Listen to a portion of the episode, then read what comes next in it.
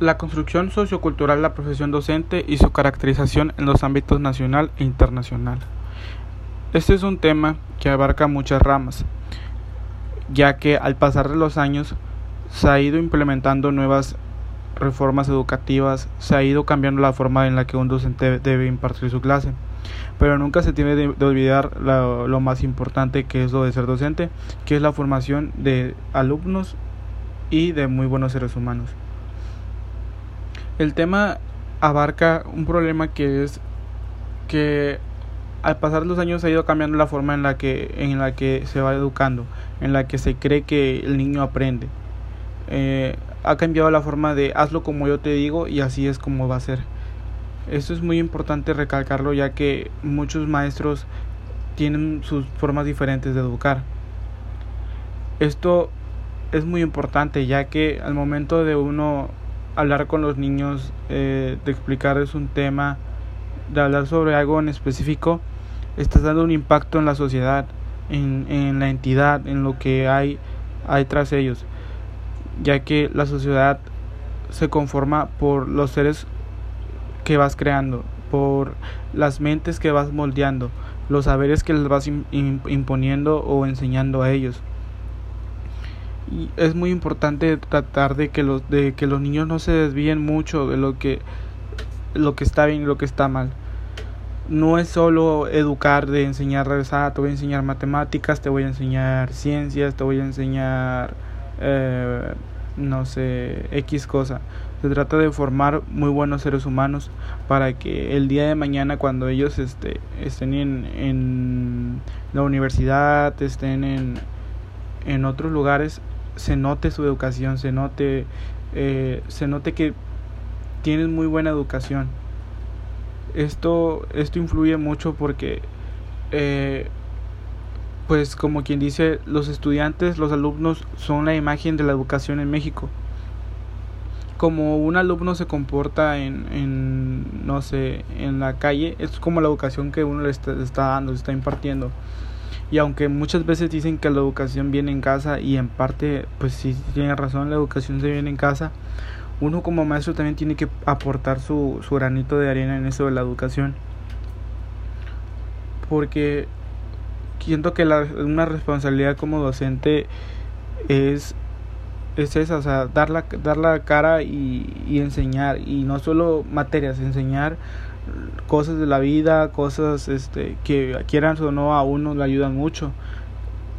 Y yo creo que los maestros que hacen eso, que los maestros que hacen eso que este educan no solo con materias sino también en, en otros en otros tipos de aprendizajes son los maestros que se te quedan más guardados porque no solo te enseñaron materias, ¿me entiendes? Solo, no solo te enseñaron materias, sino que también te formaron, te, crearon, te, dieron una buena imagen, un buen recuerdo, porque están súper, súper comprometidos con lo que es su vocación, la docencia, con lo que es la profesión. Y esto es una característica muy, muy importante.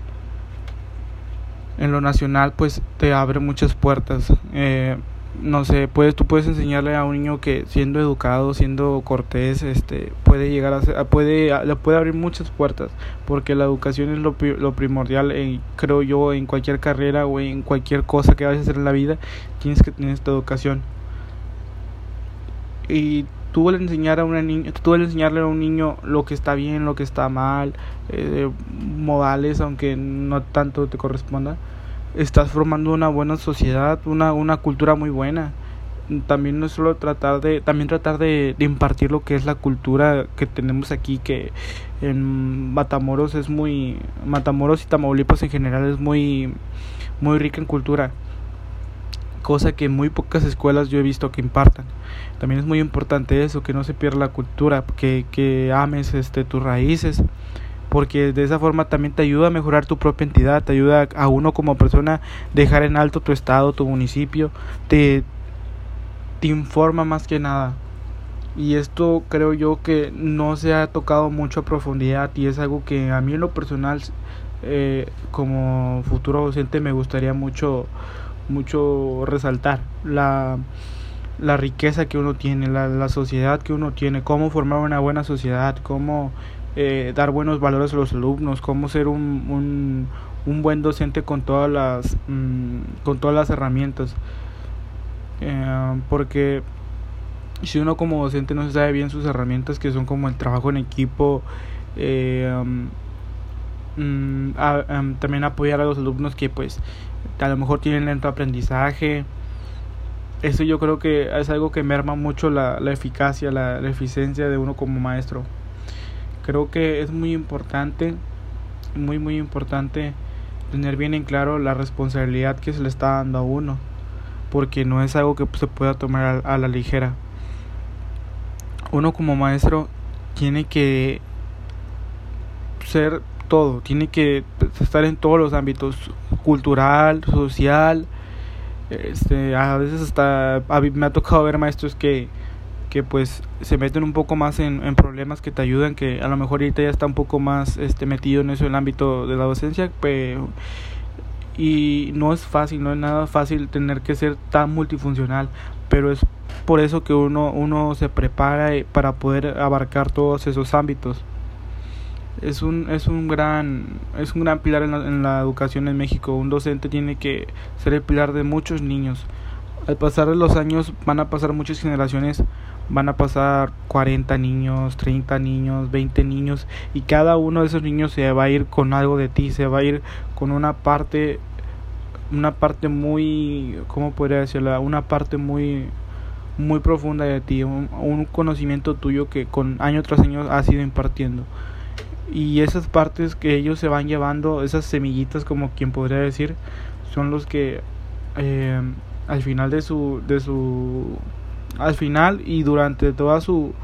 mm, su camino como estudiante es algo que sinceramente les ayuda mucho porque hace que no se sientan confundidos, los guía, los um, a lo mejor y tú un día dices no sabes que yo no puedo más y, y ya no quieres hacer nada más pero te acuerdas lo que te dijo tu profesor de primaria, que nada va a ser fácil, que todo te va a costar y que a lo mejor en esa edad decías, pues no creo, porque pues en esa edad tú ves todo muy fácil. Y ya después cuando llegas a grande dices, oh, sabes que sí tenía razón, pero pues si él me lo dijo, si él, mi profesor me lo dijo es por algo y es porque yo puedo. Y eso se trata también mucho de apoyar a los estudiantes, decirles que intenten, que nunca digan no puedo, porque eso como seres como seres humanos y como ciudadanos los forma muy bien porque hace que no se rindan, hacen que logren sus metas, hacen que si el niño, no sé, el niño Javier quiere ser bombero, sea bombero, si el niño eh, Pedro quiere ser licenciado, sea licenciado, pero que ellos creen en, sí mismos, que nadie, nadie,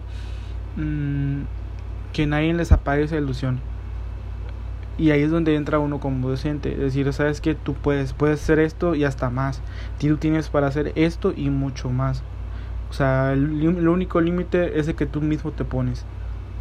Y eso creo que también es algo muy importante. Uno no se debe de poner límites como docente, uno tiene siempre que ir mejorando, tiene que irse actualizando, tiene que ir mejorando en todos los ámbitos. Ahorita algo como lo que se podría hacer es con lo de, con lo de coronavirus. Eh, muchos docentes que no estaban este, impuestos, muchos docentes ya grandes de edad,